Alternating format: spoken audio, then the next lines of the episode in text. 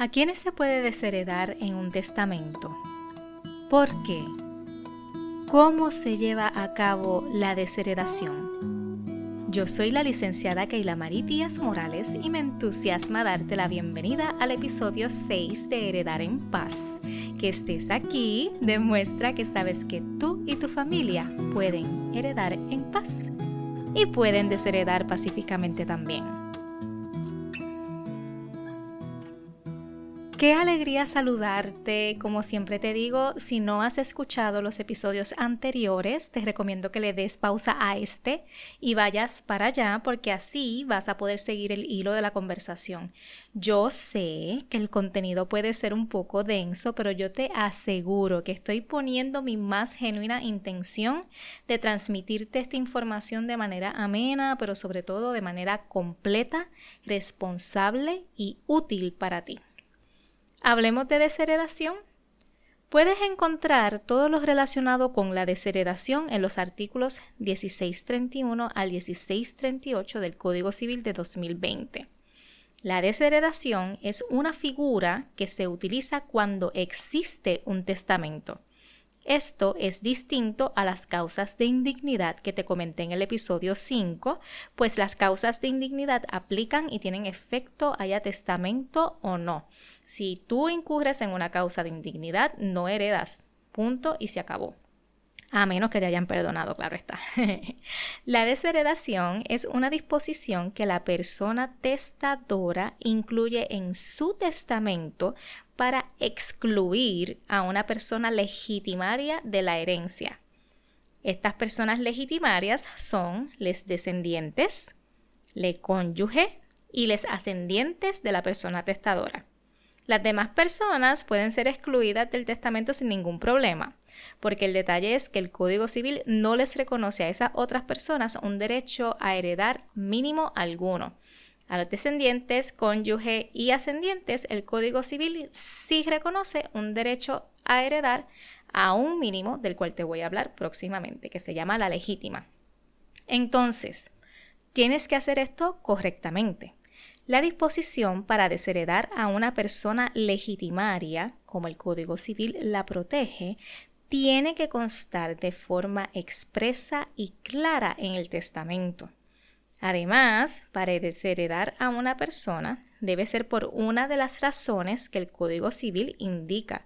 No es como que la puedes desheredar porque simplemente te surgió que quieres desheredarla. De hecho, la persona desheredada puede impugnar la desheredación si entiende que no procede. Si esa persona decide impugnar la desheredación, le toca a esa persona probar que la causa es falsa o que la persona testadora le perdonó. Esta causa de acción que se presenta ante un tribunal para impugnar la desheredación caduca a los dos años desde que la persona que quiere impugnarla pues conoce de la desheredación. Y es bien importante, te lo enfatizo, que recuerdes esto.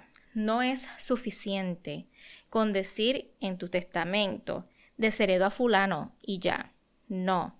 El Código Civil expresamente indica que si el testamento deshereda sin decir la causa, sin decir por qué, o si la causa se impugna y no puede probarse, o si se hace la desheredación por una causa que no es de las que reconoce el Código Civil, esa desheredación no procede.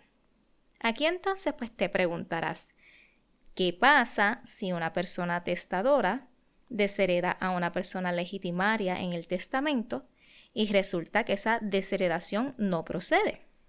Lo que sucedería es que la persona testadora incurriría en preterición. Aquí está la palabra de domingo de este episodio, preterición. En el próximo episodio yo te voy a hablar de la legítima y vas a entender esto que es de la preterición, pero por ahora piénsala como un error grave. En este punto, yo sé que hay una pregunta que te está rondando la cabeza y estoy aquí dejándote con la curiosidad. ¿Cuáles son las causas de desheredación? El Código Civil las separa según la persona que se deshereda. El artículo 1635 atiende la desheredación de descendientes, esto es, hijes, nietes, bisnietes y por ahí para abajo. Las causas son las siguientes y te lo cito. Además de la indignidad, son justas causas para desheredar a los descendientes, haber negado alimentos al testador sin motivo legítimo, haber maltratado, injuriado gravemente o atentado contra la vida del testador, o haber sido negligente en tomar a su cuidado al testador cuando se encontraba enfermo o sin poder valerse por sí mismo. Cierro cita. Sobre injuriar gravemente a la persona testadora hay un caso bien interesante del Tribunal Supremo. Se llama Rodríguez versus Santiago y la cita es 133 DPR 785 del 1993. En ese caso se evalúa si lo que hizo Leige fue una injuria grave o no. Quédate pendiente del contenido que te comparto porque planifico contarte más en detalle y con calma qué fue lo que pasó en ese caso. El artículo 1636 atiende la desheredación de ascendientes, esto es, madre, padre, abuelos, bisabuelos y por ahí para arriba. Las causas son las siguientes y cito.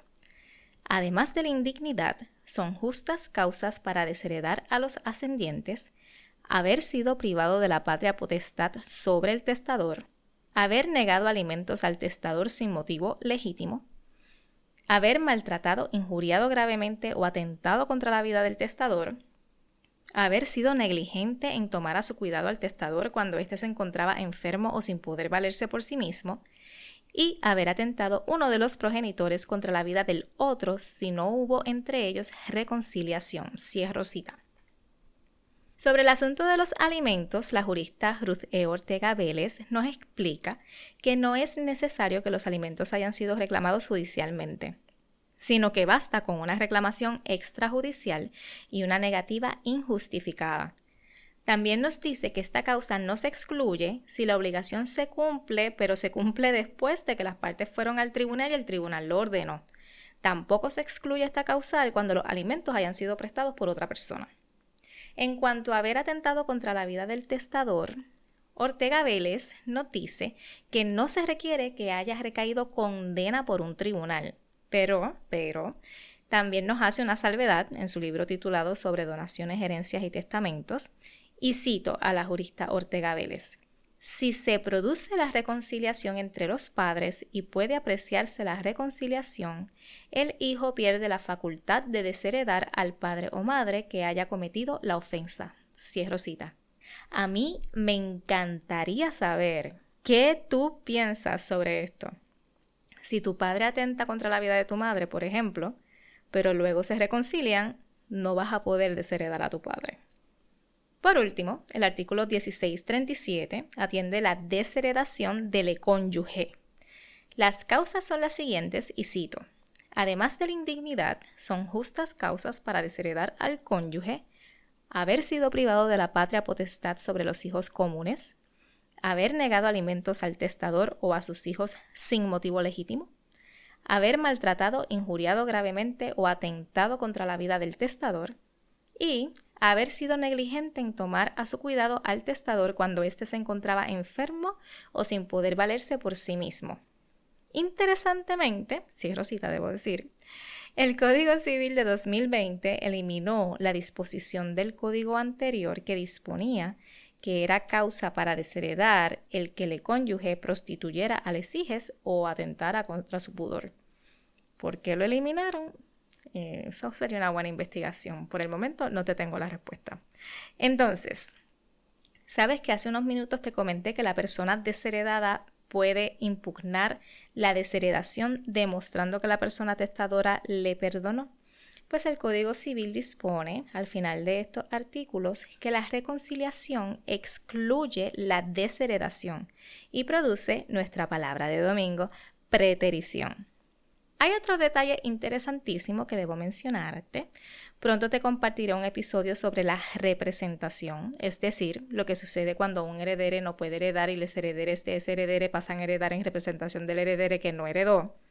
Lo sé todo, te mareé. Por el momento te explico lo siguiente. Si un heredero forzoso es desheredado y tiene hijes, esos hijos se convierten en herederes de la persona testadora. O sea, los hijos de la persona desheredada pasan a heredar en su lugar. Eso sí, si son menores de edad El heredere desheredade no podrá administrar los bienes que sus hijos hereden de la persona testadora. Esta disposición es importante porque imagínate que la herencia sea una residencia o una suma de dinero. Si no existiera esta disposición, la persona desheredada como quiera disfrutaría de esos bienes bajo el pretexto de administrar los bienes de sus hijos menores de edad que sí heredaron. Y eso pues no tiene sentido. Y bueno, antes de terminar, luego de este maratón sobre derecho, te invito a que respires profundo conmigo. Vamos a lo importante, vamos a reflexionar. Es muy probable que al igual que yo, ya hayas pasado por la muerte física de uno de tus seres queridos. Te invito a preguntarte, ¿cómo manejaste la situación? ¿Te permitiste sentir las emociones propias de un duelo o las reprimiste? ¿Lograste gestionarlas o quedaste atrapada en ellas? He notado que en esta sociedad se nos inculca reprimir o controlar nuestras emociones en lugar de gestionarlas. Entonces te pregunto, ¿ves tus emociones como buenas o malas o las gestionas? Te invito a cultivar la inteligencia emocional. Vamos a buscar herramientas para lograrlo. Yo te aseguro que eso aporta definitivamente a una vida más plena. Yo espero que hayas disfrutado este ratito en el próximo episodio conoceremos qué es la legítima o ese mínimo que hay que dejar a ciertas personas sí o sí y qué pasa si no cumplimos con ella, que entonces ahí está la palabra de domingo, ¿cuál es? Preterición. Estoy segura de que esta información es y será útil para ti. Te invito a seguirme por Instagram y Facebook y a que le comentes sobre este proyecto a todas las personas que sabes que lo necesitan. Te lo agradecerán. Eso sí, Recuerda que esto es un resumen general que no abarca todo el derecho que podría aplicarte. Si deseas continuar orientándote, puedes comunicarte conmigo a quiero@heredarenpaz.com. También te dejo los enlaces de contacto en las notas del episodio. Será tremendo honor ayudar a tu familia para que una vez llegue el inevitable momento de la partida física de alguno de sus integrantes, puedan honrar su proceso sin entrar en conflictos innecesarios sobre herencias tu familia y tú pueden heredar en paz. A tu disposición quedo.